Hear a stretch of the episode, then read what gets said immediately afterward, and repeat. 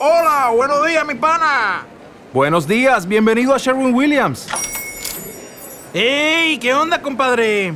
¿Qué onda? Ya tengo lista la pintura que ordenaste en el ProPlus app. Con más de 6.000 representantes en nuestras tiendas listos para atenderte en tu idioma y beneficios para contratistas que encontrarás en aliadopro.com. En Sherwin Williams somos el aliado del PRO.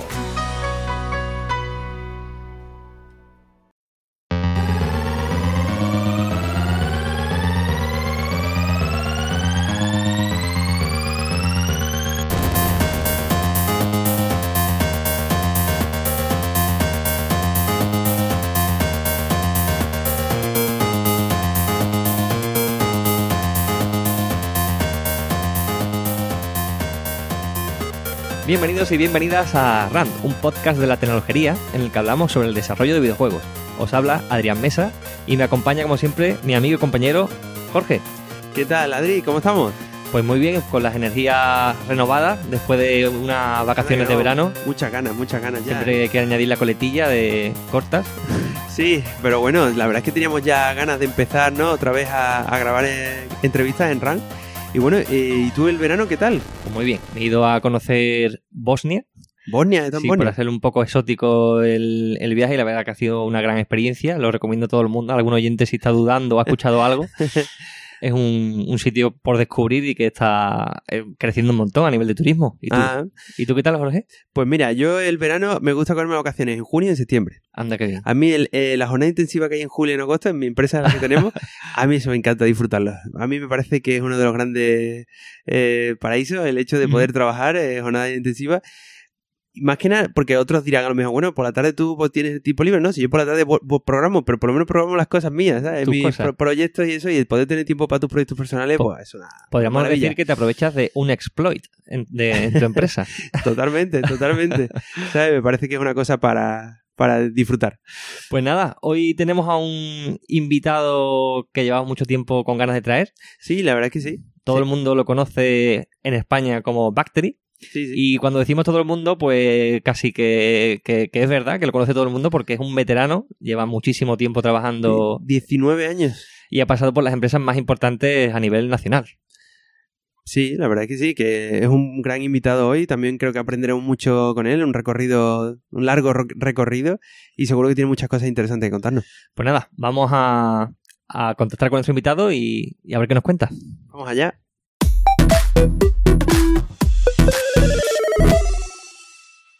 Pues hoy tenemos con nosotros a Rubén Ramos Salvador. ¿Qué tal, Rubén? Buenas tardes, muy bien.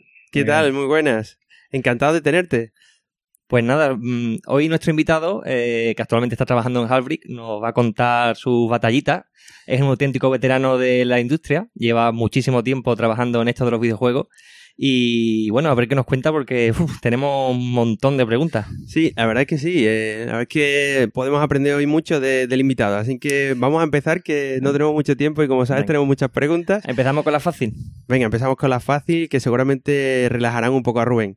Vale, pues la pregunta que hacemos, eh, primera, que la llamamos la rompehielo, es una especial que te vamos a hacer a ti hoy, que es ¿cuál es el próximo juego que tienes en mente comprarte para jugarlo? Eh, vale, vale. Seguramente, mira, eh, yo no he jugado, no soy jugador del Zelda. Ajá. Eh, en la época de la NES llegué a tener eh, posibilidad de jugar al, al Zelda clásico y no, no, no era para mí, ¿vale? No era mi tipo de juego. He intentado algunas veces, intentado algunas veces, eh, porque claro, me apetece que me guste, lo que pasa que no me gusta. Y seguramente le dé, le dé otro intento a la, a la nueva edición del Awakening en, en la Switch. Eh, no sé, no sé si lo compraré pronto o tarde, pero es, eh, o sea, pronto o tarde me refiero eh, un mes o, o dos o tres meses. Seguramente sea el siguiente juego al que juegue. Qué guay. Buen juego. Bueno, Eh, se- mm, Sí, sí, por hacer un poco la broma, ya tenemos, yo creo que tenemos el título de- del programa para conseguir un montón de clics. un desarrollador Que que no Rubén Ramos Salvador afirma que odia a los Zelda. No, afirma, Y- no. No, no, así, así, engañando. Un para- desarrollador al que no le gusta Zelda. Pero bueno, y una pregunta, si vas a jugar al nuevo, a- al nuevo Zelda que va a salir, es porque tienes una Switch, ¿no? Sí, tengo una Switch. ¿Y has jugado al Breath of the Wild? eh, a ver, no lo he jugado. eh, lo, lo he probado, pero no lo he jugado. Lo estuve probando. ¿Y, eh, y el nuevo Zelda, el Breath of the Wild tampoco te llama?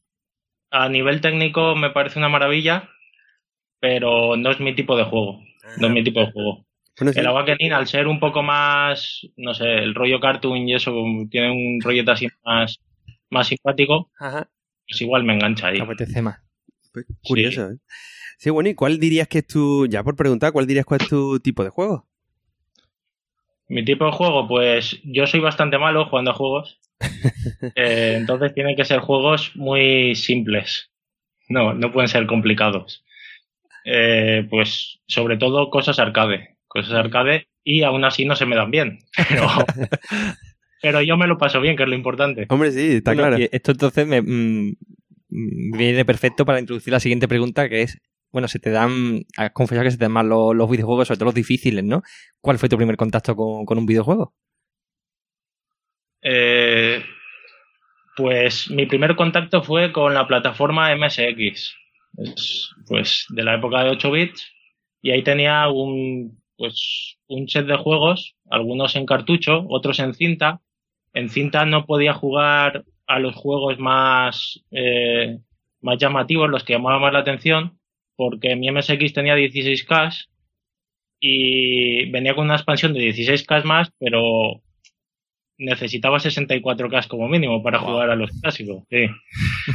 Eh, entonces eran juegos, pues, o conseguía alguno en cartucho que, que me gustase, o a tirar de cinta de los juegos más simplones también. Y sobre todo recuerdo un juego eh, que mucha gente no conoce. y, y creo que es un de- desarrollo español. Se llama Super Tripper. Yo no, Ni no- idea. No, yo Sí, tampoco. sí, es, es bastante habitual. Super Tripper. Sí, pero vamos, que también pues a, a algunos de Konami, de MSX, no sé, un variadito. No recuerdo cuál fue el primero, pero juego es de MSX. Eh, ¿Llegaste a conocer a los desarrolladores de, de Super Triple alguna vez con todo el tiempo que llevas trabajando en la, en la industria? No, pero me parece que, no estoy seguro, es de algún clásico de la época esta de... De la época del oro, ¿no? De Sí, sí, sí. la dorada. sí. Vale, bueno, y entonces por aquí eh, entendemos que parte tu idea de cómo dedicarte al mundo de los videojuegos, ¿no? Ese momento en el que ves que aquello te gusta, el MSX y los juegos de MSX, y, y como no podías jugar muchos juegos porque no cabían en la memoria, pues dices, voy a crearme los míos, ¿no? O algo así, ¿no? ¿Cómo fue tu, tu decisión de decir, pues yo creo que me puedo dedicar al mundo de los videojuegos? ¿O fue algo fortuito? Eh, mi decisión no fue dedicarme a los videojuegos como tal, sino que a mí, pues, eh, descubrí que me gustaba crear cosas y me gustaba programar con, con los ordenadores. En el MSX tuve la suerte de que el MSX venía con dos manuales eh, junto con el ordenador. Uno era el típico manual que te explica, pues, que no chupes el enchufe o, ¿sabes? Que no le eches agua, ese tipo de cosas. Cómo, cómo se enciende, eh, cómo lo conectas a la tele, etcétera, etcétera. Y luego venía otro manual que me parece que era muy interesante, que era un libro donde un perro robot estaba orientado a niños, te enseñaba cómo programar. Qué guay. Y, y pues eso, empezaba explicando pues lo que era un condicional, un salto, un bucle, eh, de manera muy, muy sencilla y muy amena, porque eran dibujitos, era como un juego el, el ir haciendo eso.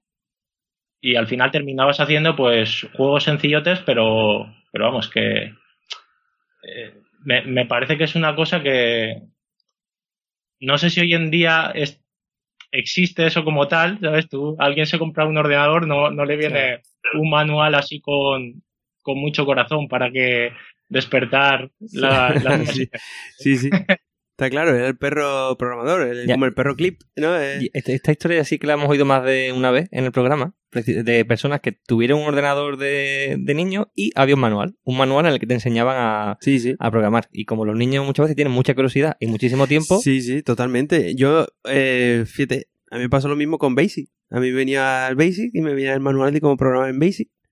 Y entonces, pues, por ahí empecé a programar también. pena que no se haga a día de hoy, pero bueno, si alguien tiene, nos está escuchando y tiene un niño por ahí en un ordenador, ir a una tienda y comprarle un manual para que lo tenga ahí al lado y si un día se aburre nunca se sabe. Un manual de programación. vale, bueno, pues eh, ya hemos tenido en el programa algunos, invi- algunos invitados que, que han sido eh, compañeros tuyos, creemos, eh, Sí, una en Irlanda, ¿no? En Piro Studio, sí, una Ilanda, Jaime. Entonces, te diríamos, y ya hablamos con ellos y nos contaron su, su, experien- su experiencia en Piro Studio. Pero, ¿cómo te surge a ti la posibilidad de empezar a trabajar en Piro Studio? Vale, pues eh, yo estaba estudiando en la universidad y no era buen estudiante, no me, no me gustaba eh, lo que me explicaban o la manera en la que me explicaban las cosas y lo que hacía era, en lugar de dedicar el tiempo estando en clase, escuchando, porque me aburría bastante, eh, pasaba el tiempo en el aula de ordenadores. Eh, ¿Qué pasaba? Pues que de alguna manera era mi segunda mi, mi segundo pensamiento el día a día, el, el ir sacando las asignaturas. Mi primer pensamiento era estar en la informática, programar mis cosas, comunicarme con gente que hablaba de cosas interesantes y, y al final estaba perdiendo el tiempo en la universidad.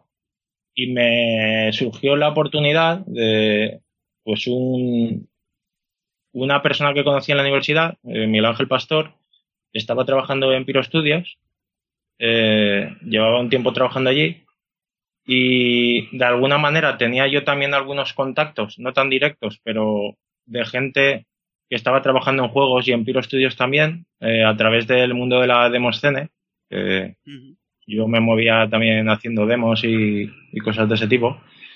Y, y además, eh, de alguna manera tenía un currículum, no, no un currículum como tal, sino un currículum de una experiencia básica, ¿vale? Para, para pasar un primer filtro de, de gente que les pudiese interesar, de un programa que había hecho yo, era un programa para, para hacer música, y a través de ahí eh, me pusieron en contacto con Javier Arevalo, eh, tuvimos una charla por teléfono y, y y decidió que, que podía probar a, a ver si, si cuajaba la cosa. O sea, tu entrevista fue por teléfono. Sí, me llamó Javier. Javier, de alguna manera, eh, pues era un referente mío porque eh, en, la- en, en el mundo de las demos, pues el trabajo que había hecho él junto a su hermano y junto a otros componentes de su grupo, pues era una referencia en, eh, vamos, en, en las demos españolas y, y en las demos europeas. Y, y claro, pues yo a él le conocía, él a mí, de, de alguna manera, eh, igual no me conocía tanto como yo a él, pero sí que habíamos coincidido en algún momento, en, en alguna parte. Ajá, o sea que ya, Eh. ya os conocía de antes, ¿no? Por eso Sí. el tema de que No. fue tan fácil, ¿no? No nos conocíamos demasiado, más, más conocerte de vista que otra cosa, Ajá. pero nada, ahí me llamó por teléfono y me, me hizo una serie de preguntas que no iban eh, en la línea técnica, sino era más en la línea personal, de pues por qué quería moverme allí y tal, para más que nada supongo que para comprobar o para asegurarse que, que tenía claro que quería irme a vivir a Madrid, porque yo soy de Castellón Claro. y tenía que desplazarme allá a Madrid a vivir. Y, y nada, pues pues eso, se- que Eh, me que- convencí, ¿no? O le pareció que, que podía valer la pena y, y nada, para allí que me fui. Y Rubén, ¿qué- ¿de qué edad estamos hablando? Eso fue uf, edad. 2001 o así. Mira, el, el- a ver, sí, de, fue principios de 2001. Principios de 2001. La- Yo soy del 77, pues calcular la edad, no sé. Yo soy malísimo para hacer las cuentas esta de qué edad tiene la gente. Esa es. 23, 24. Sí. Vale, un chavalín. Vale, bueno, pues. eh, y háblanos un poco de, de qué empiezas a hacer allí en Piro Studio, ¿no? ¿A qué proyectos te, te dedicas? Pues en Piro Studios eh, yo empecé en un proyecto que se llamaba Pretorians, que llevaba aproximadamente seis meses, seis meses de desarrollo y mi perfil o mis gustos siempre habían ido por la línea de programación gráfica, programación de sonido, eh, muy técnico, ¿no? Eh, entonces Javier lo que me dijo es que, eh, que no iba a empezar haciendo esas cosas, que el puesto que tenían era para desarrollar lógica de juego. Y eso, pues empecé, me acuerdo, lo primero que me puse a hacer era una especie de prueba porque en Piro Studios cuando entraba alguien nuevo, en esa época, bueno, yo creo que fue, debí ser el primer caso en el que dejaron de hacer las pruebas como las hacían. Hasta entonces solían eh, dejar a la gente que hiciese un comecocos y pues eso, les iban pidiendo que fuesen extendiendo lo que tenía el comecocos y iban viendo cómo escribía el código y tal, ¿no? En mi caso, eh, me dejó empezar a programar eh, critters del juego unos personajes que se movían por el mundo que no, que no se podían controlar, eran más decorativos que otra cosa. Y estuve programando pues el comportamiento de esos, eran ciervos, de los ciervos del Pretorians. Vamos, que si jugáis al Pretorians, los ciervos que se mueven por ahí, pues... Tienen tu nombre. La inteligencia artificial de los ciervos no es tuya, ¿no? Sí, se comportaba, vamos, me, fue poniendo pequeñas pruebas. Al principio, pues, al principio me pidió, pues, venga, que se mueva un ciervo por ahí, luego, pues, pon más ciervos que interactúen entre ellos, que se hagan manadas, que de manadas, ¿sabes? Que, que les puedas asustar, etcétera, etcétera. Entonces, fue una buena prueba para, para ver si, si era capaz de ir haciendo ese tipo de tarea. Oye, Rubén, ¿cómo recuerdas, si es que recuerdas, porque hace mucho tiempo, esos primeros días, esa primera semana de llegas ahí de hacer cosas un poco en tu tiempo libre, a decir, pum, estoy en una empresa, estoy sentado, tengo responsabilidad? ¿Cómo recuerdas ese salto, ese, ese cambio? Eh, pues bien, lo recuerdo muy bien. La, diferencia era que yo estaba pues acostumbrado a estar en casa solo, programando, y ahí estás con más gente alrededor, la sensación esa de eh, hay gente observándome, ¿no? O algo así que no estoy acostumbrado. Pero al margen de eso, pues, pues bien, eh, era genial porque eso yo en la universidad no había funcionado y para mí eso era la universidad, era el mm. sitio donde evolucionar. Eh, entonces estaba muy atento a todo, tenía muchas ganas y, muy bien, muy bien. Vamos, no, no, tengo mal recuerdo. Genial. De hecho, ahora no se ha reeditado Pretorian en HD o algo así, que creo que vi un anuncio. Sí, sí eh, que, podremos ver los ciervos en HD con tu inteligencia, supongo. Sí, han, creo que han subido el nivel de poligonización de, y, la texturización de, de los eh, de las geometrías. No sé qué otros cambios habrán hecho, pero sí que vi alguna captura y lo habían subido un poco de. Ajá. pero sí, los ciervos, los ciervos serán lo mismo. Sí, se comportan de la misma manera que se comportan. Vale, vale, vale. Vale, bueno, y, además de Pretorian, ¿qué más hiciste en Piro? Pues mira, allí en yo estuve, el proyecto en total duró dos años y medio, el desarrollo, yo estuve por los dos años últimos. El primer medio año no estuve. Y una vez terminamos Pretorians, se empezó a hablar de internamente en la empresa de la siguiente generación de consolas que podían salir, pues faltarían como un par de años aproximadamente, o dos o tres años. Y se, se empezó a plantear lo que luego se puede considerar como una telenovela, ¿no? De la evolución que fue teniendo, que fue la primera versión del COPS. Eh, eso es, aproximadamente en el 2003. Además, además, la mayoría de la gente no sabrá de qué juego hablamos porque COPS no llegó a salir. Sí, es un juego que no se publicó, pero que desde el 2003 hasta, mira, yo estuve en estudios hasta el 2007, en el 2007 todavía estaba en desarrollo y no sé cuánto duró más, pero igual duró dos o tres años más el, hmm. intento de desarrollo de ese proyecto. Y ahí es donde coincidí con una Islanda, que lo habéis comentado antes, lo habéis comentado, y empezamos a montar, una y yo estábamos en el departamento de tecnología del COPS y empezamos a montar la tecnología que se iba a utilizar para, desarrollar. En este proyecto ya sí te dieron la oportunidad de, trabajar en tecnología en vez de en script de, lógica. Eh, de hecho, en Pretorian ya se me dio la oportunidad. Empecé programando cosas lógicas y luego eh, programé los sistemas de partículas, programé el motor de sonido, eh, hice algún apaño de cuando no estaba la persona que estaba desarrollando el motor inicialmente, en momentos que no estaba o momentos que había mucha carga, pues eh, también mantenía cosas del motor eh, y no sé, cosas visuales también estuve programando, eh, algunos efectos visuales, los efectos atmosféricos, etcétera, etcétera. Ajá. O sea que, que de alguna manera aproximadamente a los, no sé decirte, cuatro o cinco meses ya estaba haciendo cosas de, de tecnología. Ya te habías desplazado a lo que tú querías hacer, ¿no? Vale, y bueno, COPS es un proyecto que, que ya creo que algunos entre- entrevistados también nos han contado que fue un poco eso, un poco doloroso porque además del trabajo que llevó en sí, ¿no? También el hecho de que un proyecto que se ha cancelado después de tanto tiempo trabajando en él, pues siempre tiene que ser costoso, ¿no? ¿Cómo fue para ti ese...? Pues eh, para mí eh, fue interesante. Eh, fue la primera vez, yo aún ahí lo conocía, de, también del mundo de la demoscene, y, pero no habíamos trabajado nunca juntos. Y tenía ganas de trabajar con él, porque tenía muchísima experiencia eh, comparado con la mía y podía aprender mucho con él. Entonces, estando los dos mano a mano, desarrollando un motor eh, de- para la siguiente generación de consolas que iba a utilizar la empresa, pues vamos, pues era fantástico. Y nada, pues estábamos mano a mano él y yo. En el equipo había dos programadores más que se encargaban de, de la parte lógica, inteligencia y tal del juego. Y, y eso, tengo muy buenos recuerdos. Ahí estuvimos aproximadamente un año, un año aproximadamente. Vale, vale, vale. Y Rubén, mm, ¿qué sería si tuvieras que sintetizar un poco? mm, ¿qué ser- qué- ¿Podrías decirnos algo que, que tú podrías reconocer como lo más valioso que aprendiste en tu etapa de Piro Studio?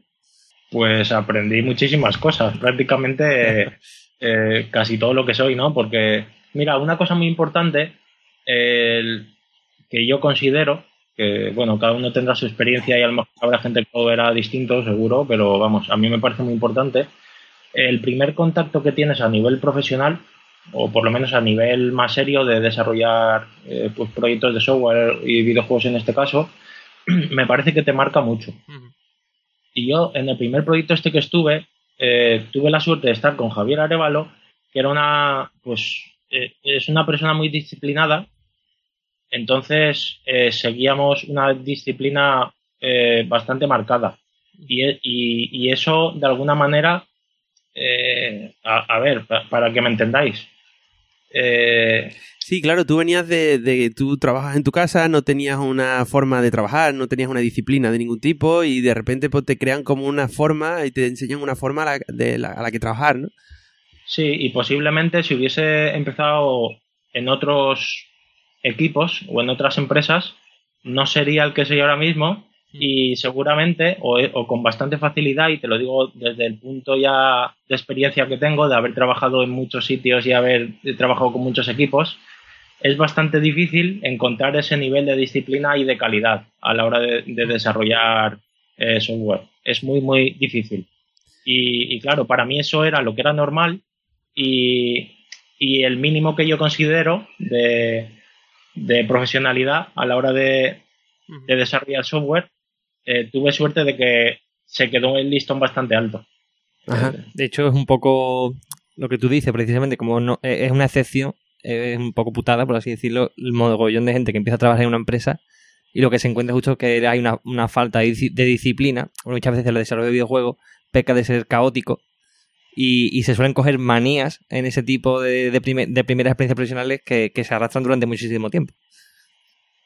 Sí, allí vamos, a, pues ya a nivel técnico, ¿no? Para que me entendáis. El, hasta el nivel de tú subías un, una línea de código que generaba un warning y eso era, era pecado. Tú, tú no podías subir un warning de código, tenías que haberte asegurado, ¿sabes? A- hasta ese nivel. Mm. Con lo cual, claro, luego he trabajado con, con otra gente, con otros equipos y tal, que, que eso lo veían normal, de pues si no pasa nada, ¿sabes? Con Sí, que como- no tengas error, Claro. incluso que, que bajabas código y, y no podías ni compilar, porque eran todo errores y no había manera de... Mm. ¿sabes? Sí, sí, o ignora todos los warnings. Tú pones el programa de ignora, te ignora todos los warnings y ya está, no pasa nada. Es una, es una lucha que cuesta mantener con el paso del tiempo. Vale, y estabas en Piro Studio y de repente saltas a otras empresas, te vas de, de Piro Studio. Eh, Sí. Dime, dime, perdón. Sí, eh, antes, antes de saltar a una otra empresa de videojuegos pasaste por una empresa intermedia que, corrígeme si me equivoco, se pronunciaba algo así como Increw Software o algo así. Sí, eso fue como un descanso. El- después de la época de, de Piro Studios, en Piro Studios yo estuve, a ver cuánto, seis años, creo que fueron, Ajá. y, y necesitaba descansar de alguna manera, o desconectar, o cambiar de ambiente. Porque en la última época de Piro Studios, eh, a mí a nivel personal ya no me aportaba nada como evolución, y, y lo poco que podía evolucionar ya era eh, eh, en, uno- en unas habilidades que yo no necesitaba o yo no quería tener, que era el, el evolucionar a nivel político, porque Mm. en esa época en Piro Studios, eh, desgraciadamente ya eh, había bastante movimiento, eh, eh, no sé cómo explicarlo, Eh, bu- burocracia, podrías decirlo, sería una buena palabra. burocracia y una especie de guerra de poderes que a mí no me interesaba. Y, y cuando a mí ya me empezó a pillar eso por medio y empecé a ver que pues ni habían proyectos que me apetecía que me apetecía trabajar, el ambiente pues por la parte de compañeros directos pues estaba bien, pero a nivel de empresa yo veía que la empresa no, no funcionaba como a mí me gustaría. Entonces decidí cambiar y en esa época eh, Jaime, que vosotros lo estuviste Sí, sí. dando el Cherno, pues eh, me contactó diciéndome que en la empresa que él trabajaba que habían puesto y Ajá. que mi perfil encajaba bastante bien allí, que, que si quería probar a ver. Sí, era sobre parte de compresión de vídeo y este tipo de cosas, ¿no? Sí, lo que hacían eran eh, pues eh, sistemas de codificación de vídeo, tanto en la parte hardware, montaban el hardware y luego la parte software, que adaptaban los productos a necesidades de terceros. Pues se usaba para Imagenio, para cosas así, para codificar vídeo y emitir el streaming por internet. Y nada, pues estuve ahí unos meses. Pues eh, estuvimos hablando con, con Cherno, con Jaime, y se acordaba evidentemente de tu eta- tu la etapa contigo allí y nos comentó que teníais una anécdota quizás que no sé si recordarás, pero él recordaba con bastante eh, cariño, por así decirlo, es una vez, eh, a ver si tú eres capaz de explicarnos, es una vez que eh, vuestro jefe o algo así de aquella empresa quería colgar algo en la pared y entonces taladró la pared. Ah, sí, lo aire la- acondicionado. Eso es, si, no, si nos puedes contar esa anécdota, seguro que Jaime... A ver, la, la puedo contar, lo que pasa que vamos a ocupar mucho tiempo y, y tampoco va a hacer tanta gracia que eh, como haberla vivido, ¿no? El, el resumen, hago un resumen, un resumen, un resumen, sería bueno. que es que estábamos sin aire porque fueron a instalar una parabólica y habían taladrado el aparato de aire. Empezó el verano, hacía mucho calor, estuvimos semanas sin aire acondicionado y cuando vinieron a repararlo, eh, montaron un pollo porque era una- un aire muy grande, tenían que pedir al ayuntamiento para cortar la calle, subir con una grúa, etcétera. Eh, se llevaron el aparato y al final el aparato que, que habían agujereado era de la tienda que había abajo, no era de nuestra oficina. Y el, y el dueño de la tienda de abajo al rato vino que porque habíamos robado el aire y tal, ¿sabes? Que estábamos ahí que iba a, guardar, a llamar a la Guardia Civil, etcétera, etcétera. Y nada, pues fue tal como se fue el hombre este cabreado, fuimos, apretamos el botón del aire acondicionado y estábamos muy fresquitos. ¿no? Ah, o sea- o sea que no funcionaba porque el aire estaba apagado y ustedes pensabais que había el que y era por el taladro que le había hecho al vecino. Vale, vale. Madre mía, las semanas que pasaréis de infierno. Bueno, vale, Vale. pues pasamos a la siguiente, Adri, ¿no? Eh, eh, vale, sí, la siguiente pregunta. Bueno, Rubén, ¿y cómo surge la oportunidad de, trabajar en tu siguiente experiencia profesional que es Virtual Toys? Vale, pues en Virtual Toys eh, me contactó Jesús Iglesias, que era uno de los socios fundadores de Virtual Toys, eh, diciéndome que quería montar una sede en la, en la comunidad valenciana de Virtual Toys. Eh, en ese momento Virtual Toys estaba en un punto muy alto, les iba muy bien y querían expandir. Y que eh, les habían llegado recomendaciones de, de mi perfil y a ver si me interesaba el llevar la parte técnica del estudio que iban a montar en la Comunidad Valenciana. Y yo soy de Castellón, eh, al final el estudio se montó aquí en la provincia de Castellón y pues bien, me parecieron bien las condiciones, me apetecía. Eh, de alguna manera también había que montar un equipo desde cero, era un reto también interesante y, pues nada, pues eh, lo echamos para adelante. Vale, bueno, y entonces eh, empiezas a trabajar en Virtual Toy con un equipo nuevo, el que lideras, por así decirlo, y trabajaste para Nintendo Wii. Sí, ahí hicimos, yo estuve trabajando allí, a ver que recuerde, tres años. En tres años hicimos el desarrollo de dos juegos para la plataforma Wii. Eh, utilizamos nuestra propia tecnología. Eh, la tecnología venía Alfonso Comín, que estaba trabajando en las oficinas de Virtual Toys Madrid aproximadamente seis meses antes de, montar el estudio este nuevo en, la Comunidad Valenciana, eh, empezó a desarrollar una base de código para, la Wii, con el que se iban a hacer los proyectos de Virtual Toys para Wii. Entonces lo que hicimos fue heredar lo que había montado Alfonso y, extenderlo eh, según las necesidades que fuimos teniendo. Y ahí el desarrollo hicimos un desarrollo también bastante curioso por eso, equipo nuevo, eh, plataforma nueva, mm. tecnología nueva y encima de los dos proyectos que hicimos, el primer proyecto era un proyecto que estábamos haciendo para Ubisoft en colaboración con otra empresa francesa, donde... Imagine Fashion Party. Eh, ese es el juego, es del es de la línea de los juegos estos de Imagina Ser que sacaba Ubisoft, pues era una versión del Imagina Ser diseñada de moda para, para la Wii.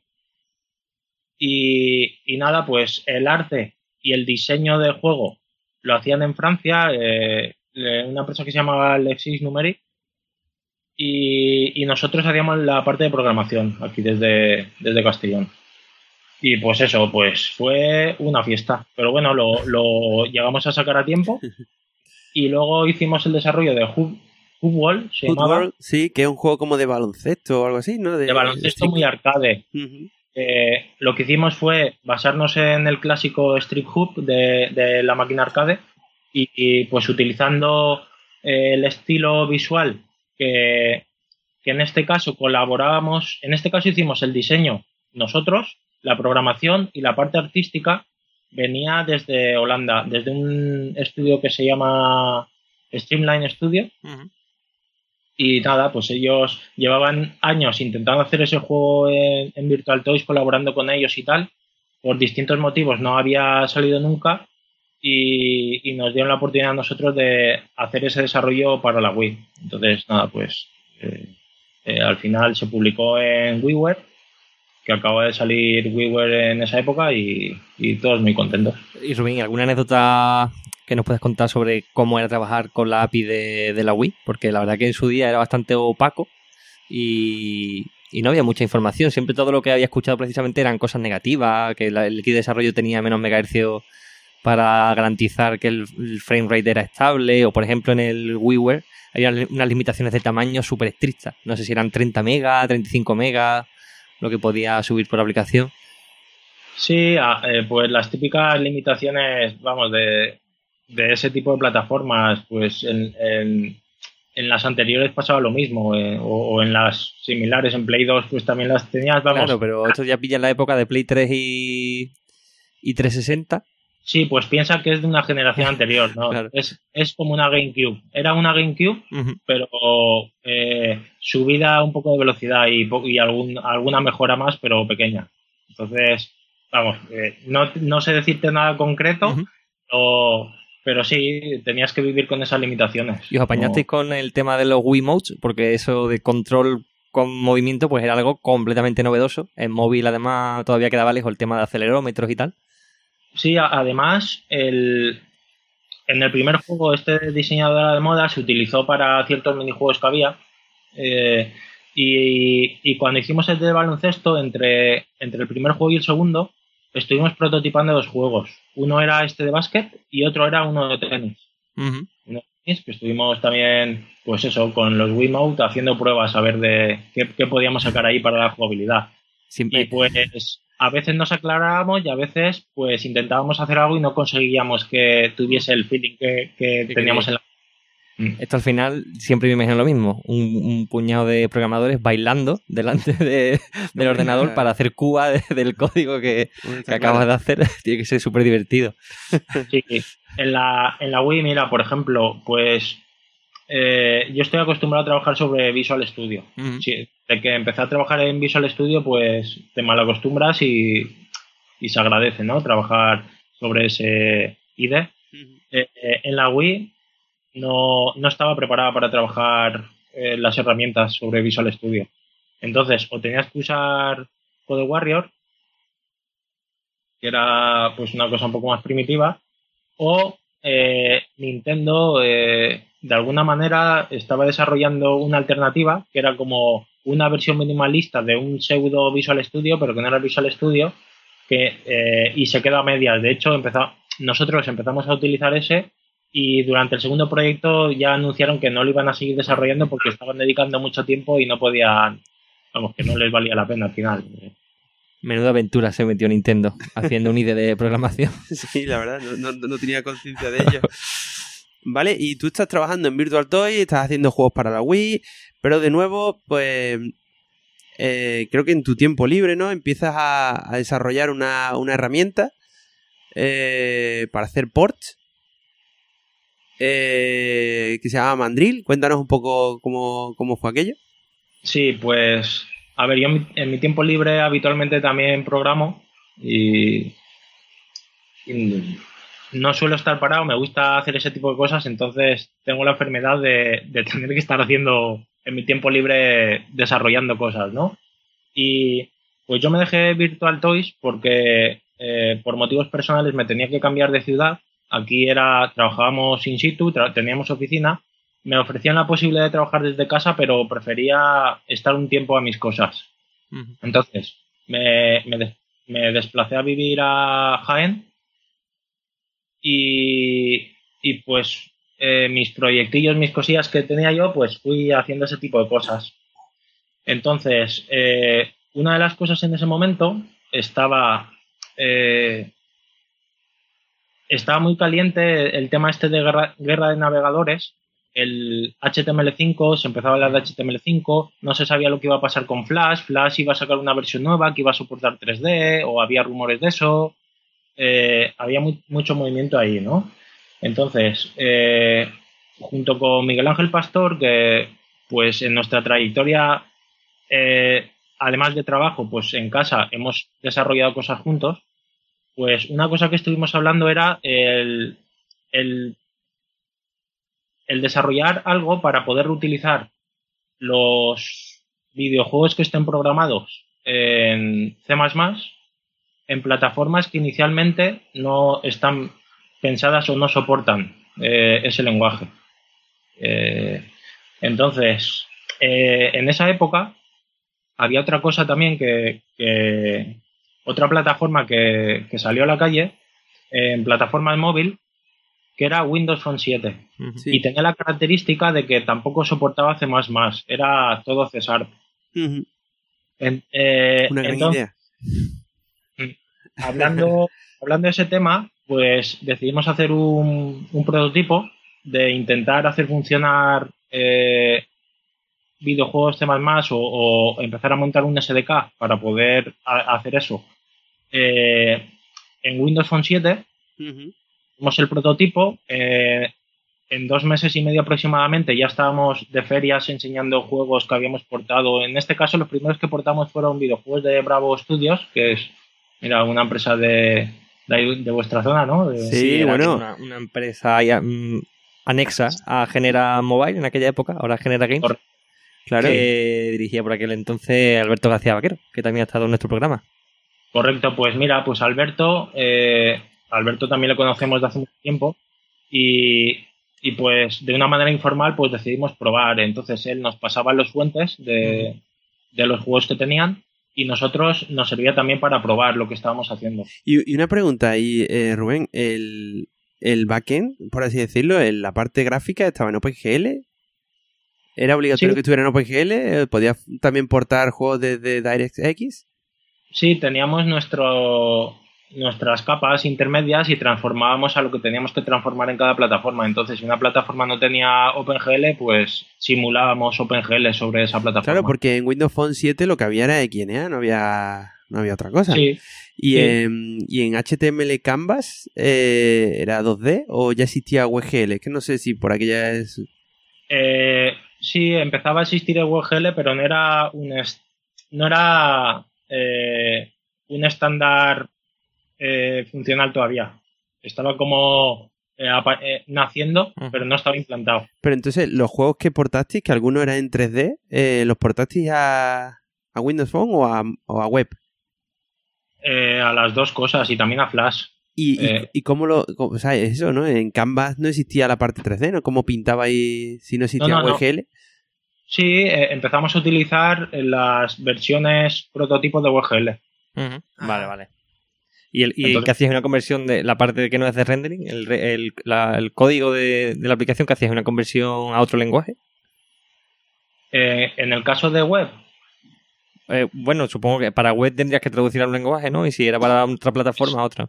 a nivel técnico lo que hacíamos era que eh, compilábamos a través del LLVM. El LLVM nos eh, teníamos implementado nuestro backend a la plataforma correspondiente. Entonces, si era JavaScript, pues eh, generábamos código JavaScript como si generásemos una especie de ensamblador sobre JavaScript Sí. con- y, y nada, pues era como una máquina con su memoria fija que ejecutaba las instrucciones que se habían generado de- Ah, a partir del compilador. Tío, me sorprende porque, claro, entiendo que los juegos que son en 3D, eh, WGL, como tú dices, estaría verde, eh, estaría soportando OpenGLS eh, 2. y si los juegos que estabais intentando portar eran. Bueno, eran de móviles, entiendo que también serían limitaditos en ese sentido en la parte gráfica, Sí, ¿no? yo creo que Porque en, si en no- aquella época también se usaba OpenGL 2. Ah, sí. Sí, sí. Juraría, vamos. Yo Sí. creo que OpenGL 3 todavía. Claro que había muchas cosas que no estaban, ¿no? O sea, o no os pasó, ¿no? El hecho de intentar portar un juego que, que tenía funcionalidades que no soportaba eh, la parte gráfica. Eh, era raro y si no, pues eh, intentábamos hacer la solución que, que Sí. mejor se adaptase. Pero vamos, que, que de conversiones, pues había desde juegos 2D, eh, por ejemplo, el Worms 1 y el Worms 2 eh, fueron juegos que portamos. El Hoopball, que era 3D, también hicimos una prueba, no se publicó, era una prueba interna. El Nice Quest de, de Over the Top también funcionaba. El Nova de Game Love, el GT Racer también. Y, y pero esos juegos, eh, para vo- vosotros acceder al código fuente de ellos, evidentemente contactabais con las empresas, ¿no? Para, para que os pasaran el código fuente o cómo iba eso. Eh, sí, mira, eh, eh, para, para intentar conseguir el código fuente de, de los proyectos que nos interesaban, empezamos a llamar puerta a puerta, a ir a algunas ferias y era muy complicado. Eh, logramos que, mira, justamente la empresa para la que trabajamos ahora, Halbrick, eh, nos pidiese un port porque Google estaba intentando potenciar en ese momento los juegos en la web eh, con la Chrome Web Store y, y- y tecnologías similares que tenía, quería que la gente las utilizase y estaba pagando a desarrolladores para que portasen sus juegos a su plataforma. Entonces, ¿qué sucedía? Que las empresas para hacer los ports eh, tardaban meses porque tenían que reescribir en JavaScript eh, los juegos. Claro. Con nuestra tecnología, pues en cuestión de dos o tres días podíamos tener el juego funcional y luego a lo mejor en unos días más, pues ir haciendo QA y arreglando los bugs que hubiese. Entonces era muy, una solución muy rápida. Y con Halbrick nos pidieron un juego que tenía que se llamaba Monster Dash, eh, a ver si podíamos probar a portarlo. Entonces nos enviaron los fuentes, creo que fue un viernes, y el lunes tenían el juego Vieron los fuentes bajo 38 NDA, ¿no? Evidentemente. Sí, lo típico. Eh, pues firmas un NDA, te envían las fuentes.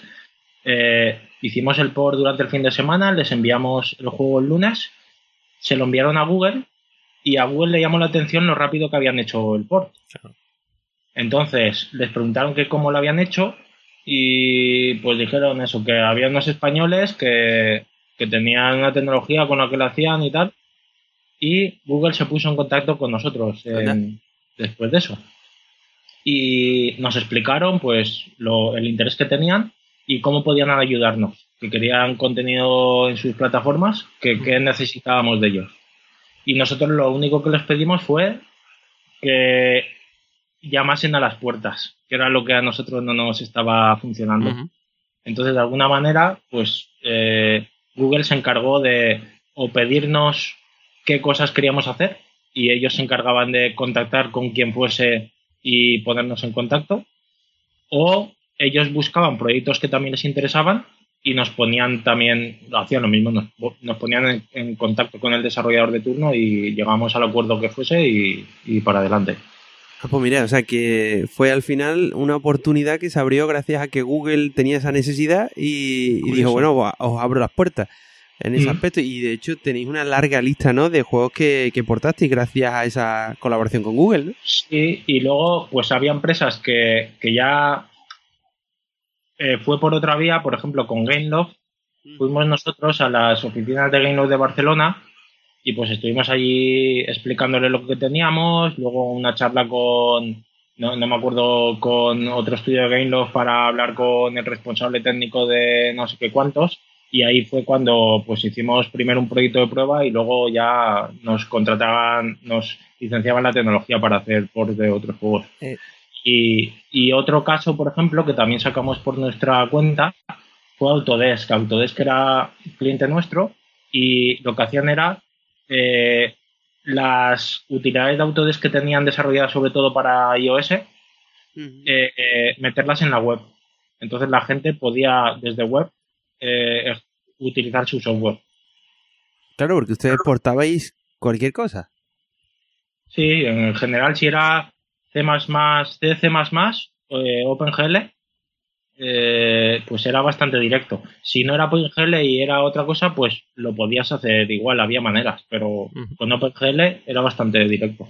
Vale, y entonces ustedes planteasteis vender la herramienta Mandrill como si fuera un software que otras empresas pudieran usar o cuál era vuestro modelo de negocio. Era más que tenéis esa tecnología que solo la tenéis vosotros y planteabais que, que vosotros, a cambio de, evidentemente, de, de una cantidad económica, pues portabais cualquier cosa a su tecnología. Era una empresa de porting. Sí, teníamos eh, por una parte la licencia del software de nuestro SDK, era un fijo por, por proyecto y plataforma, eh, la licencia, y luego aparte si querían que nosotros hiciésemos el port, lo podían hacer ellos sin pagar más o lo hacíamos nosotros y cobrábamos el tiempo que, que dedicábamos a hacer el port. Y, y Rubén nunca llegó, porque está claro que tienes una tecnología que no era habitual, ¿no? No- Nunca llegó una oferta fuerte en plan de, oye, os compramos esto, te vas a una isla a vivir tranquilamente, te jubilas. Eh, a ver, eh, sí que tuvimos ofertas, de hecho acabamos vendiendo. Mm. Eh, el- aproximadamente a, al año y medio de haber empezado esto, eh, nos compraron, nos compró Harry, pero sí que tuvimos ofertas de otras compañías. Autodesk nos hizo una oferta también de adquisición y otras empresas que prefiero no dar nombres por... Sí, no Bueno, ya haya pasado tiempo, mejor no meternos. Yo, en- yo entiendo que Google también sería un candidato interesante para hacer una oferta porque a ellos le Eh, podría puede, ser, Puede, ser- puede- puede- puede estar en la línea, ¿no? podría estar, sí. Bueno, entonces ya, ya nos has adelantado un poco mm, una de nuestras siguientes preguntas, ¿no? Ah, bueno, tú quieres preguntar antes Sí, yo- yo quería por lo- no por lo, por lo bueno, sino por lo malo, ¿no? De, Bueno, pero yo sobre que- los errores, ¿no? Sí, yo quería preguntar, eh, en la empresa esta que, que montas, ¿no? Con tu compañero, como ha comentado antes Miguel Ángel Pastor, eh, Onan Games, ¿no? Que se llama la empresa propietaria de Mandrill. Sí. ¿Cuáles dirías tú que fueron vuestros aciertos? Es decir, nosotros eh, tuvimos la suerte de que esto lo hicimos de tal forma y, pues mira, esto fueron las claves que dieron que nuestra empresa pues, fue por buen rumbo. Pues mira, eh, otra opinión que tengo, igual que antes he dado una opinión de, lo importante que es trabajar en un equipo en condiciones en la primera experiencia laboral. Otra opinión que tengo es que si quieres echar adelante un proyecto tuyo, tiene que ser algo que te guste mucho, que tengas pasión, que te gusta hacer eh, y que sepas hacer bien. Entonces, una cosa que a nosotros se nos da bien es la tecnología. Entonces, hacer eh, intentar echar adelante un proyecto que acaba siendo una empresa porque necesita facturar y tiene que ser una empresa. A mí lo de ser empresario no me llama la atención. A mí me llama la atención que yo haga cosas que me gusten y que me pueda ganar la vida con ello. Ya está. Pues eh, en tecnología ideal porque es lo que sabemos hacer. ¿Sabes? El, eh, lo comparas, por ejemplo, con desarrollar un juego. Desarrollar un juego tiene muchos riesgos y hay cosas que, que nosotros no, no sabemos hacer. Es, es muy complicado, pero a nivel técnico eso era algo que sabíamos hacer porque pues yo llevaba tiempo pues, programando gráficos, eh, programando sonido, eh, cosas interactivas, videojuegos también. Miguel Ángel eh, llevaba tiempo programando emuladores. De hecho, habíamos hecho emuladores juntos también. Esto se parecía bastante también a, a un emulador. Y, y luego eh, dedicarle horas. Además de que te guste, tienes que ser constante y, trabajar mucho. Ahí trabajamos una montonada de horas. Ahí no había fin de semana, no había, no había descanso. Y, y estar en el momento de que, te pille el momento y en el sitio. Entonces se juntó todo eso y, a, nivel a nivel de, de, ventas o a nivel de, eh, ¿cómo se diría? De, sí, de negocio. De negocio, a nivel de negocio, pues ahí éramos cero. Eh, no, no servimos para eso. No, no, no somos personas de negocio. Pero tuvimos suerte de que había una necesidad de lo que estábamos haciendo. Eh, no teníamos competencia y la parte que no teníamos de negocio la cubrió la parte de ventaja tecnológica. Claro a nosotros que no funciona, pues hacer lo que nos, nos gustaba y, haber tenido la suerte de estar haciendo algo que necesitaba gente y que no había otra gente que, que daba ese servicio o esa tecnología. Claro. Y Rubén, ¿cuáles diría que fueron los, por contra, los errores que cometisteis con Onan Games? Con Onan Games, errores. Pues seguro que hicimos un montón de errores. eh, a ver, eh, Típico, te hago un por, Google, no te preocupes, te hago un por por 300 euros, cosas Algo que tú digas con el paso del tiempo y con más experiencia. Somos malísimos en la parte de negocio. No, vale, sí, se, sí, se puede considerar como errores. Eh, bueno, para mí no son errores, pero sí que hicimos muchos ports que, que luego no salían. Pero es que, de alguna manera, no considero que era un error porque nos venía bien para darle rodaje a la tecnología. Entonces, eh, te llegaban unas fuentes, por ejemplo, te pongo un ejemplo. Eh, Google nos ponía en contacto con un desarrollador, les interesaba un juego en concreto. Eh, se firmaba el NDA, nos enviaban las fuentes para que hiciésemos un análisis de si era posible o no, ¿no? Entonces, a nosotros nos, nos daba igual dedicarle un par de días, tener eso ya funcionando y entonces decir, es posible y podemos tener esto en marcha, ¿sabes? Entonces, el, dedicarle dos días a tener eso en marcha, si el proyecto no sale, pues puedes decir, eh, es un error. Bueno, al final era poco tiempo, ¿no? Porque la tecnología ya estaba muy rodada. A pesar de que tenía poco tiempo, eh, estaba muy, muy rodada. Eh, no sé, errores. Pues considero que, que, no sé, que como hacíamos lo que nos gustaba, nos lo pasábamos bien y encima nos, nos sacábamos dinero para vivir, pues mira, pues no sé. Para, mí, pues, perfecto. No... El balance era positivo, ¿no? Sí. ¿Vale? ¿Y cómo se, se produce, como has comentado antes, el acercamiento de Halbrid interesados en vuestra empresa? Y aquí es donde nos gustaría conocer y que contasen, ¿no? También a los oyentes cómo, en qué consiste, ¿no? Porque supongo que no es una experiencia que tenga mucha gente el que tú montas tu propia empresa y de repente alguien te hace una oferta eh, una empresa grande, te hace una oferta de venta y cómo se produce toda esa etapa que tiene que ser bastante emocionante, ¿no? Pues, eh, a ver, como he dicho, eh, mi perfil no es de negocio. la parte de estrés de, de estar trabajando en eso era el tener la necesidad de estar tratando con clientes, de encontrar clientes de a nivel humano, de gestionar los proyectos, etcétera, etcétera, pues, o, gestionar el negocio, eso era bastante pesado. A mí, a mí no me gusta eso. A mí me gusta estar escribiendo líneas de código, no, no me gusta esa parte. Entonces, eh, pues eso pesaba un poco. Lo llevábamos bien, no lo llevábamos mal, pero pesaba.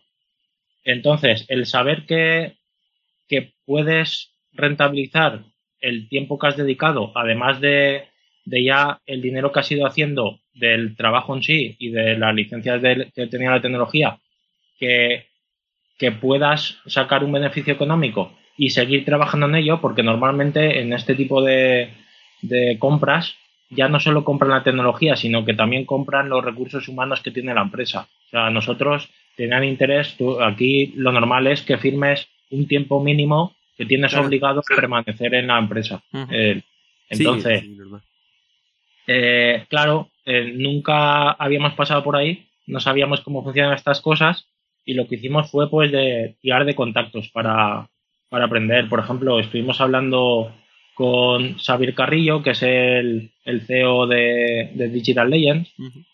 Estuvimos hablando con con con quién más, con Dolcet eh, de Piro Studios, con Javier Dolcet. Eh, y nada, pues nos, nos, cada uno nos contaba su punto de vista, tenía más experiencia a nivel de negocio y pues ahí fuimos sacando unas guías y haciéndonos una idea de, de por dónde iban los tiros. Y fue la primera vez que ya tuvimos que contratar pues a un equipo de abogados para, para Vale. saber dónde nos metíamos. Hasta entonces habíamos firmado muchos contratos con, con clientes, pero eran contratos más fáciles. Eran de, de licenciar la tecnología o, de, o directamente de dar el servicio de porting y eran cosas más fáciles, ¿sabes? Y si sale mal, siempre nos daba igual salir perdiendo, no pasaba nada. Pero aquí ya era un tema más serio. El, el tema de una adquisición, pues es un tema más serio. Ahí Claro. O sea, que eso, que buscaste asesoramiento más o menos experto. ¿Te- ¿Tendrías algún consejillo si hubiera algún oyente que se fuera a encontrar en esta situación o que se encuentra en esta situación? ¿Crees que podrías darle algún consejillo? eh, al final que, que haga lo que más le apetezca, ¿sabes? Por ejemplo, nosotros, eh, eso, llegamos en- a un punto en el que teníamos varias ofertas y eh, al final eh, fuimos prácticos y fuimos más pasionales y tiramos por la línea de, de lo que más nos apetecía en ese momento. Nos daba igual estar en una empresa, pues claro, Halbrick comparado con otras de las empresas que teníamos oferta era una empresa pequeña. En ese momento, pues Halbrick sería aproximadamente una empresa de 80 trabajadores. Y había otras que podían tener miles de trabajadores. Claro. Ajá. Es- eh, pero bueno, al final, pues Sí, eh, También las condiciones quizás eran distintas. A lo mejor, por ejemplo, Halbrio os dio más flexibilidad que otras o algo así. con Halbrick la primera oferta que tuvimos fue aproximadamente al medio año de, de haber empezado con esto. Pero una oferta que considerábamos baja y que no le dimos importancia, le dijimos que no nos interesaba y ya está. Y pues como aproximadamente ocho meses después se volvió a salir el tema. Entonces empezamos a hablar más y ya las condiciones eran unas condiciones que ya considerábamos más justas. Ajá.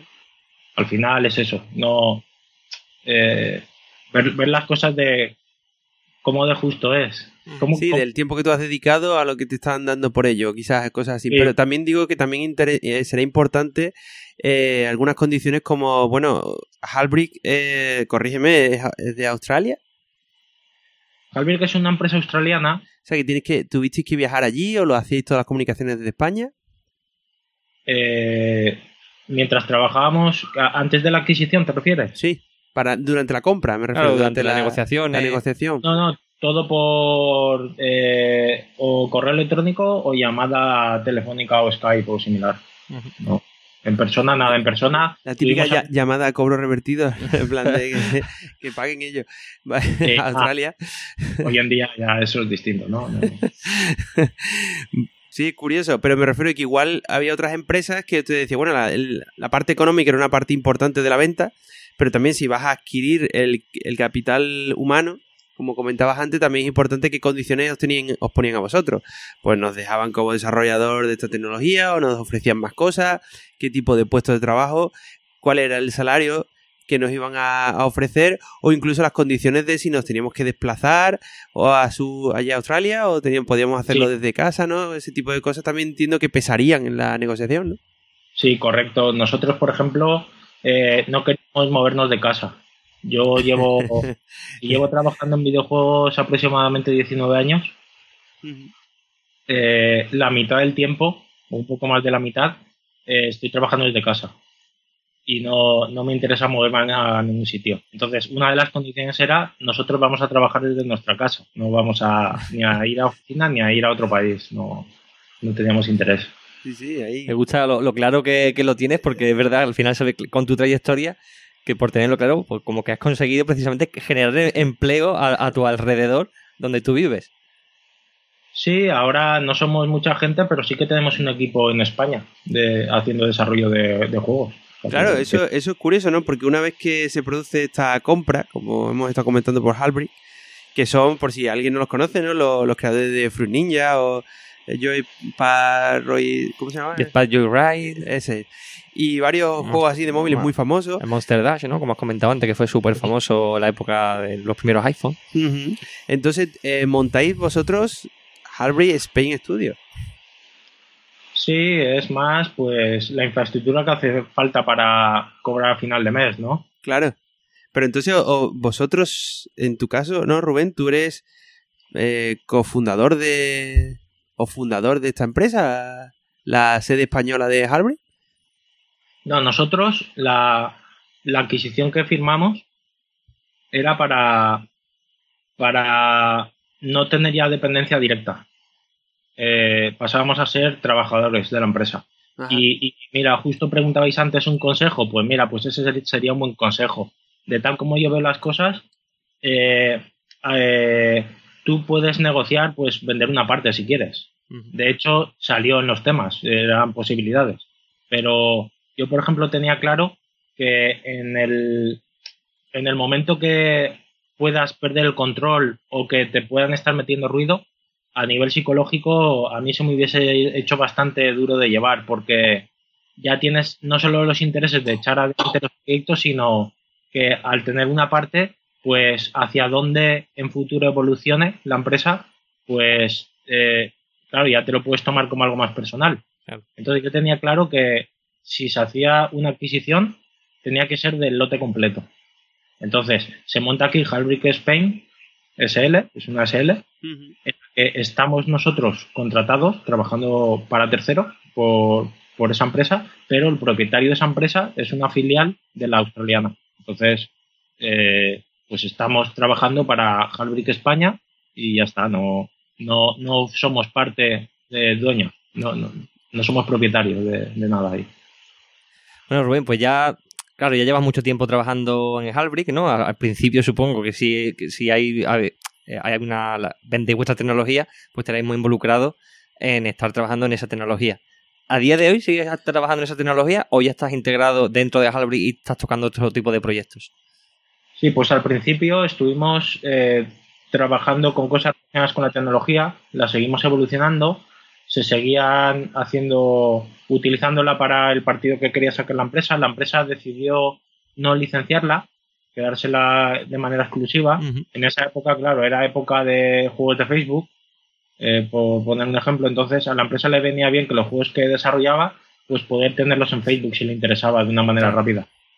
Eh, estuvimos haciendo pues ese tipo de trabajo, manteniendo tecnología, ayudando de manera puntual también la tecnología que propia de Halbrick, que tenía un motor de desarrollo con el que se hacían los juegos, y, y de desarrollo del juego como tal no hacíamos nada. Y poco a poco fuimos evolucionando a, a hacer desarrollo.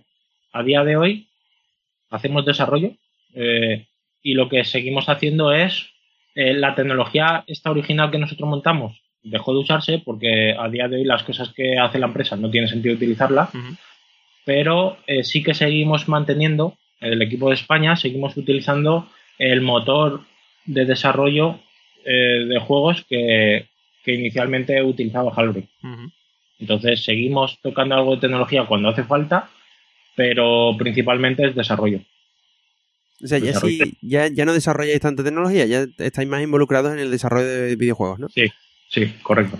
¿Y cómo ha sido la, la, tra- la transición? ¿no? Hemos dado un repaso a, a tu carrera profesional y, ha- y has pasado de juegos de, de PC, de consola, a, a hasta has trabajado mucho con tecnología y ahora, bueno, pues estás en el mundo móvil, ¿no? ¿Cómo, cómo has visto en esa transición? ¿Qué tal la llevas? ¿Hay algo que te, te guste más de, de un mundo que de otro? Pues mira, eh, de consolas, de PC, etcétera, a mí en general no me, no me han gustado nunca los AAA. Y, en algún momento, durante, durante los primeros años en los que trabajaba ya profesionalmente en el desarrollo de juegos, eh, dejé de tener interés porque no sabía bien a lo que me iba a dedicar, ¿no? Porque igual que me dedico a, videojuegos, también me, me gusta desarrollar cosas de audio. Y no sabía si iba a evolucionar eh, a trabajar en alguna empresa de desarrollo de, de software de audio. Eh, aproximadamente a los dos años de, estar trabajando en Viro Studios, sí que me di cuenta de que yo no tenía necesidad de, primero, de irme a trabajar fuera, porque no lo tenía claro. Sabía que desde España había maneras de, hacer lo que, lo que me gustaba. Y, luego que no, no tenía interés de trabajar en triple esas. A, a cualquier tipo de proyecto siempre le puedes buscar los retos que, que te puedas poner y que sean interesantes. Entonces, en ese sentido, estar trabajando en plataformas móviles que, eh, sobre todo al principio, se veían como plataformas inferiores. Y de hecho, sigue habiendo gente de desarrollo que, que lo ve como plataformas inferiores, ¿no? De, pues, pues puede parecer menos interesante, pero hay cosas muy interesantes.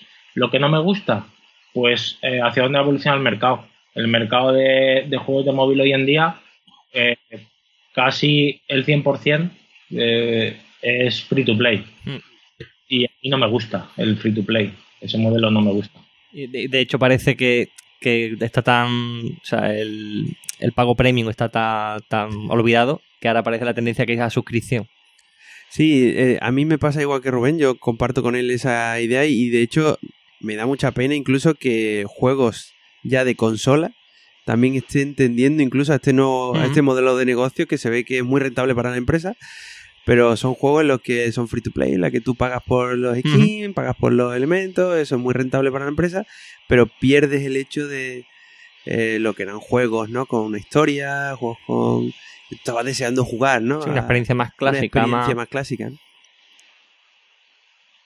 eh, Vale, pues a mí me gustaría, ¿eh? Porque es una cosa que no lo teníamos en el guion, pero eh, gracias a una chuleta que, que hemos obtenido, eh, me gustaría preguntarte también por la empresa que aparte ¿no? de Halbury, la empresa que, fundas, tú también, que eres cofundador de ella, que se llama Bleed Wars y que se dedica a porting. Cuéntanos un poco porque esa empresa la montas sobre 2012, 2011 o así, mediados 2011, y hoy día sigue viva, ¿no?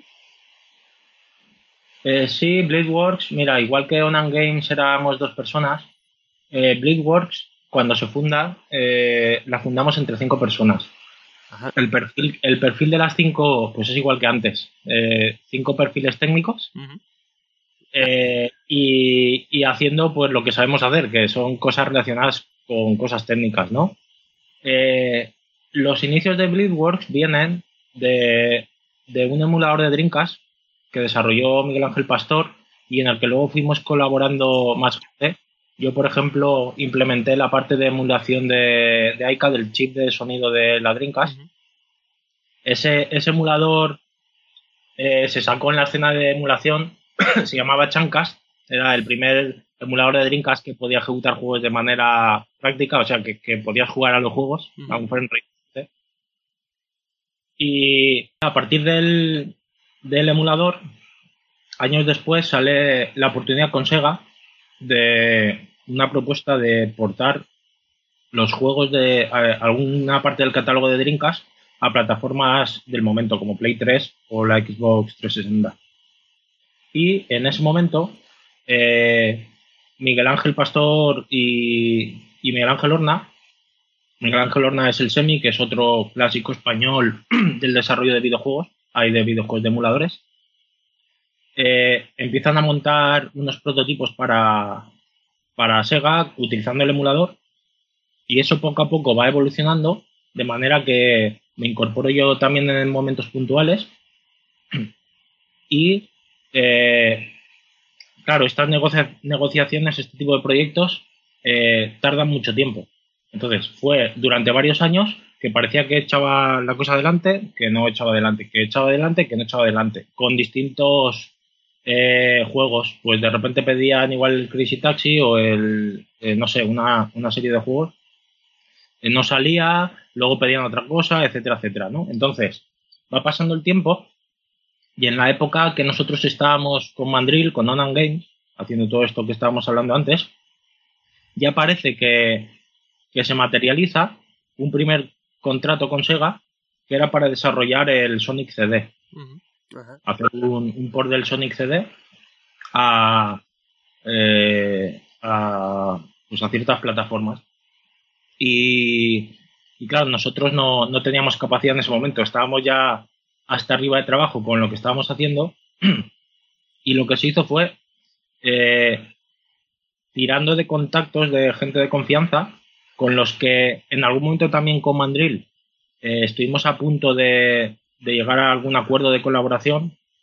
Eh, había una empresa en Barcelona eh, que la llevan dos personas que también conocíamos de hace mucho tiempo, eh, que son muy buenos profesionales. Tenía una empresa que se llamaba Blitz Software que desarrollaban pues tema de aplicaciones con un acabado técnico bastante alto y nos pusimos en contacto con ellos y buscamos una fórmula para poder echar adelante el proyecto. Entonces, de alguna manera, eh, se puso en marcha utilizando su infraestructura de empresa y, y, su tiempo y gestión de proyectos y tal que tenían allí para, para poner esto en marcha. Y fue evolucionando, evolucionando, evolucionando. Del Sonic CD luego se hizo el Yes Radio. Eh, eh, sí he de decir que, que habiendo participado en estos inicios, yo en Bleedworks, claro, formo parte como fundador de la empresa. No te preocupes. Eh, formo parte como fundador de la empresa por los inicios estos, pero en la práctica yo no soy parte de la plantilla. Yo no he dedicado tiempo, una vez empezaron los proyectos ahí en marcha, yo no he dedicado ape- apenas tiempo a, a proyectos allí. Yo tengo mi trabajo, que es Halbrick, ¿no? Y, Claro. y en esa época también lo de Onan Games. Pero nada, fue evolucionando. Fuimos eh, pudiendo hacer más proyectos y poco a poco empezamos a hacer eh, ports de, de juegos indie de un catálogo, pues de, vamos, tiene, tiene un catálogo ya de, de un set de juegos bestial. Desde el Fez, el Spelunky, el, no sé, eh, podéis entrar a la web, veréis ahí decenas de juegos. es- y nada, y fue evolucionando de esa manera. Hasta el día de hoy, que, que vamos, que eh, acabó transformándose en Bleedworks, que es la empresa de porting de juegos, y eso se especializa en, en portar juegos de terceros a, ¿Y cuánta, cuánta, gente, cuánta gente son en Bleed Wars? Pues si cuentas también la parte de QA, que QA, eh, Bleedworks colabora con otra empresa de QA española, entonces eh, hace la gestión Bleedworks directamente de los ports y, y utiliza los recursos de QA de, de esta empresa. Eh, estará eh, cerca de 40 personas, eh, alrededor de, de 40. Mire, ¿y en Halbrick, eh, España, cuántos sois? Albric España, a día de hoy somos nueve personas. Mire.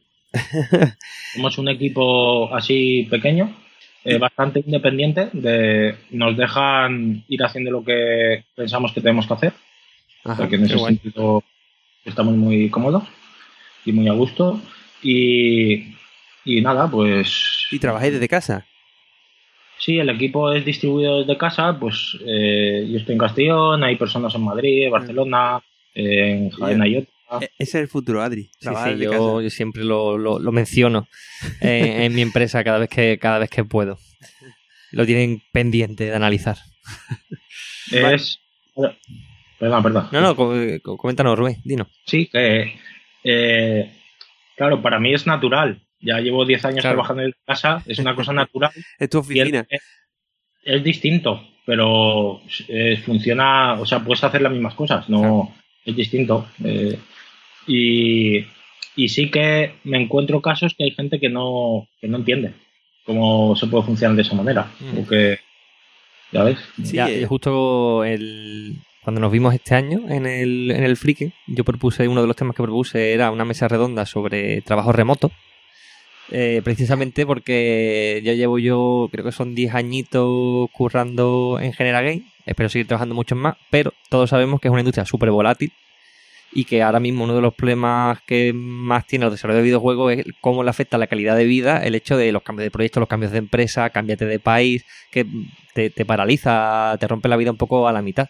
Y yo veo el trabajo remoto como la, la, la solución, ¿no? De hecho, bueno, en, en, software se usa muchísimo. Incluso parece que el videojuego siempre va como un poco por detrás de la industria de software más, más generalista. Y yo siempre que puedo, pues lo saco a coalición para, para presionar un poco y que, que la, la, empresa pues lo, lo, lleve a cabo. Sí, y además, eh, bueno, aquí podríamos plantearte algunas de preguntas, yo creo, interesantes. Eh, que vamos a, yo creo que vamos a cambiar el orden, Adri, vamos a poner estas primero y después esta sí, última. Vamos a, ya... ya... llevamos bastante ratito, lanzo algunas así. Sí, con, re, con respecto a este tema que, que, estaba comentando Rubén, el hecho de trabajo en casa, ¿no? Pues, claro, ¿cuáles son los, los consejos que tú le das a aquellos que, como tú dices, no entienden muy bien lo de trabajar en casa? A mí me pasa, por ejemplo, yo tuve una experiencia de un año y pico así trabajando desde casa. Y sí es cierto que yo empezaba a ver que que claro, eh, se mezcla todo un poco, ¿no? La parte personal y la parte laboral se mezcla, de forma que si trabajas además en el mismo equipo, eh, pues te encuentras que vas a, ya estás por la tarde, vas a hacer algo de ocio, vas a jugar a un juego, vas a hacer cualquier cosa y de repente te acuerdas de que se te olvidó enviar un mail, ¿no? Entonces ya abres el mail y lo envías y cuando te das cuenta un mail te lleva a otro, que te lleva a otro, respondes uno, que responde cuando llevas, llevas otra media hora o dos horas o horas sí, ya trabajando en, en, responder mails que, que en verdad es una cosa fortuita que te ha llevado una cosa a otra, ¿no? O también el hecho de que te levantas por la mañana, como no vas a ir a trabajar a ningún sitio, pues qué cómodo es quedarte en pijama y entonces empiezas como a... A coger malas manías, ¿no? A, a malas manías, o incluso como que parece como te quieres menos a ti, ¿no? Porque ya no te cuidas, ¿no? Ya no te peinan, tal. Entonces, pues claro, el hecho de ir a una oficina tiene esa ventaja, por así decirlo, que, que fácilmente separas esos dos mundos, el laboral y el personal, y te permite, pues, eso, vestirte, tal, y a trabajar. Cuando vuelves, pues ya no estás en el trabajo, estás en casa y tu mente lo, lo puedes separar fácilmente. ¿Cómo llevas tú ese tema y qué consejos darías a la gente para, para hacer esa separación un poco mejor? Vale, pues primero, y no, y no quiere decir que sea tu caso, ¿vale?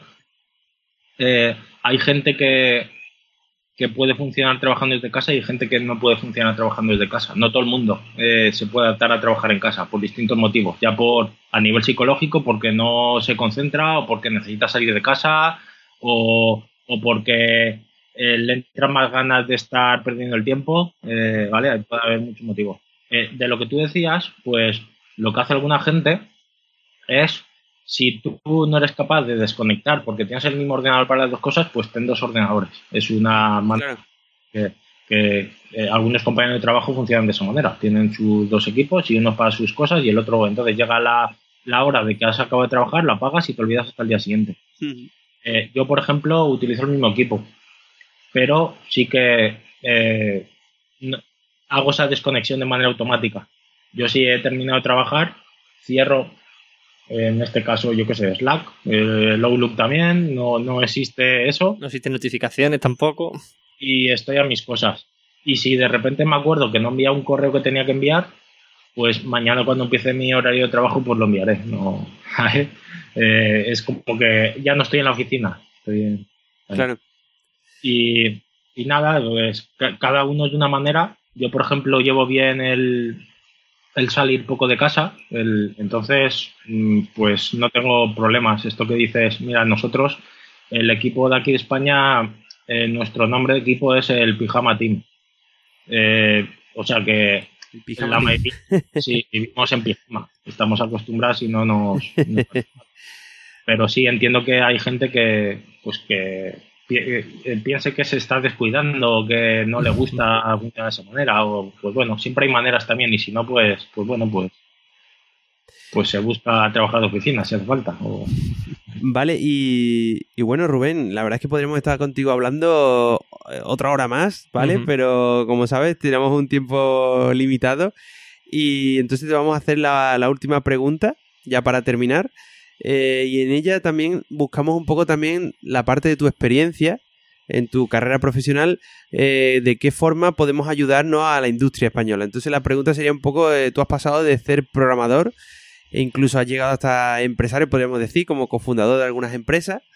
Eh, ¿qué, ¿qué, faltaría según tu punto de vista o qué, cómo, qué cosas harían que mejorara un poco la industria española del videojuego?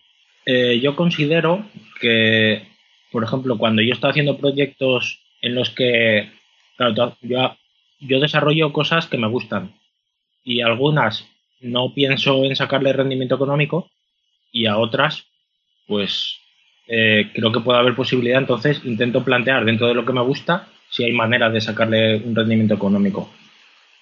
En lo que creo que hay que tener claro es, eh, pues para perfiles como el mío, de gente que sea como yo, eh, utiliza tus recursos e intenta pensar en proyectos que sean baratos.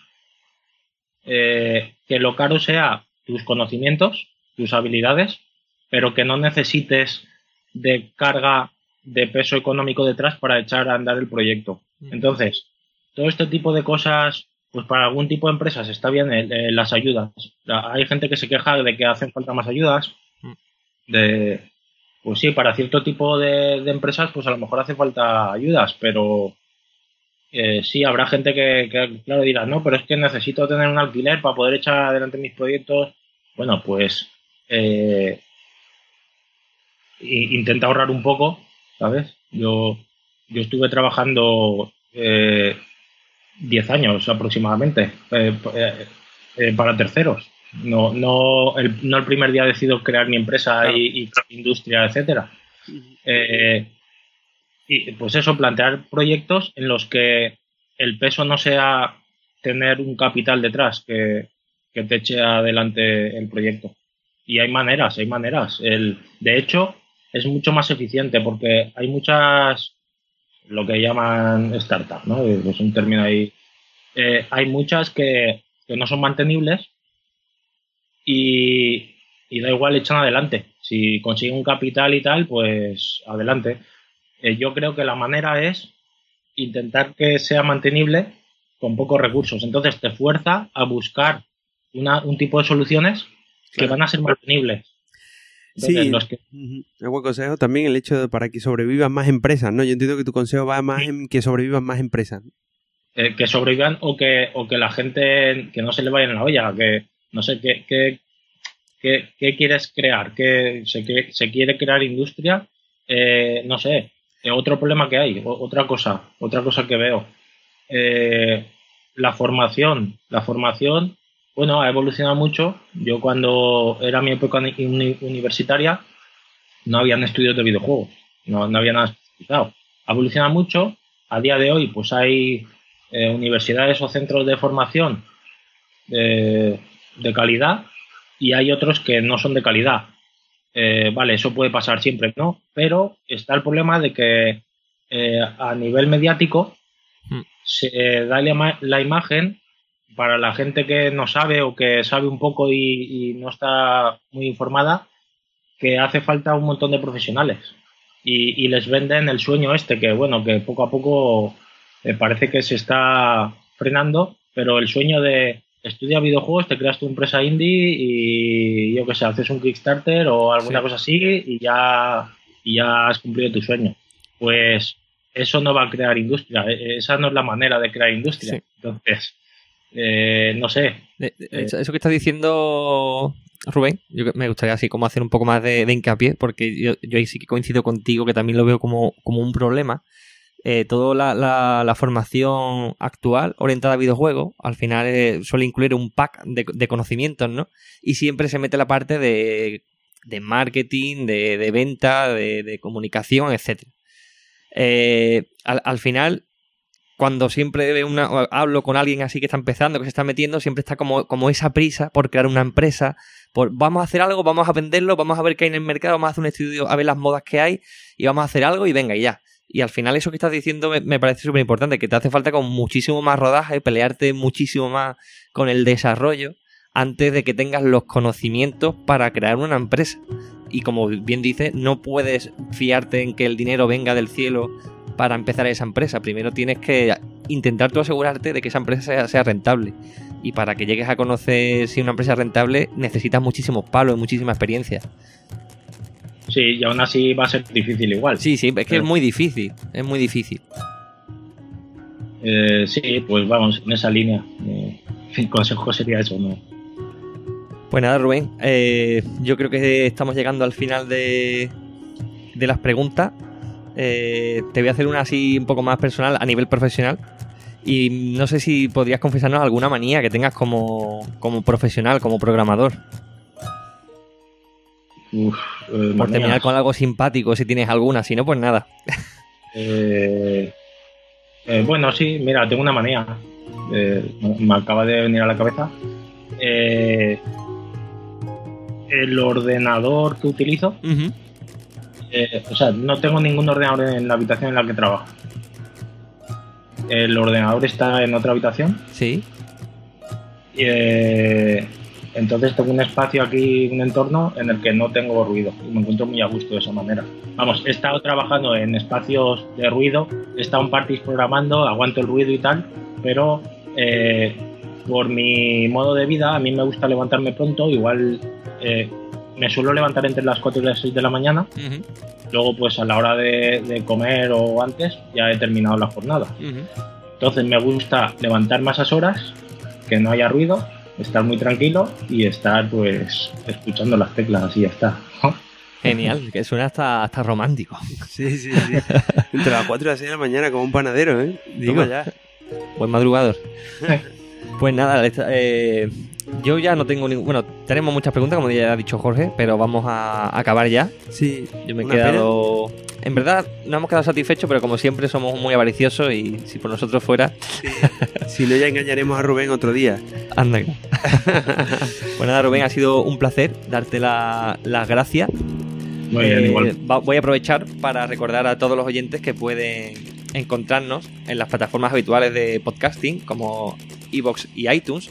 También pueden vernos en YouTube y pueden ponerse en contacto con nosotros a través de hola.tecnologería.com. A través de también nos pueden buscar en Facebook como La Tecnologería o en Twitter. Pues nada más, lo dejamos aquí, ¿no, Adri? Venga, pues lo dejamos por hoy y nos vemos en la próxima. Hasta luego. Hasta luego.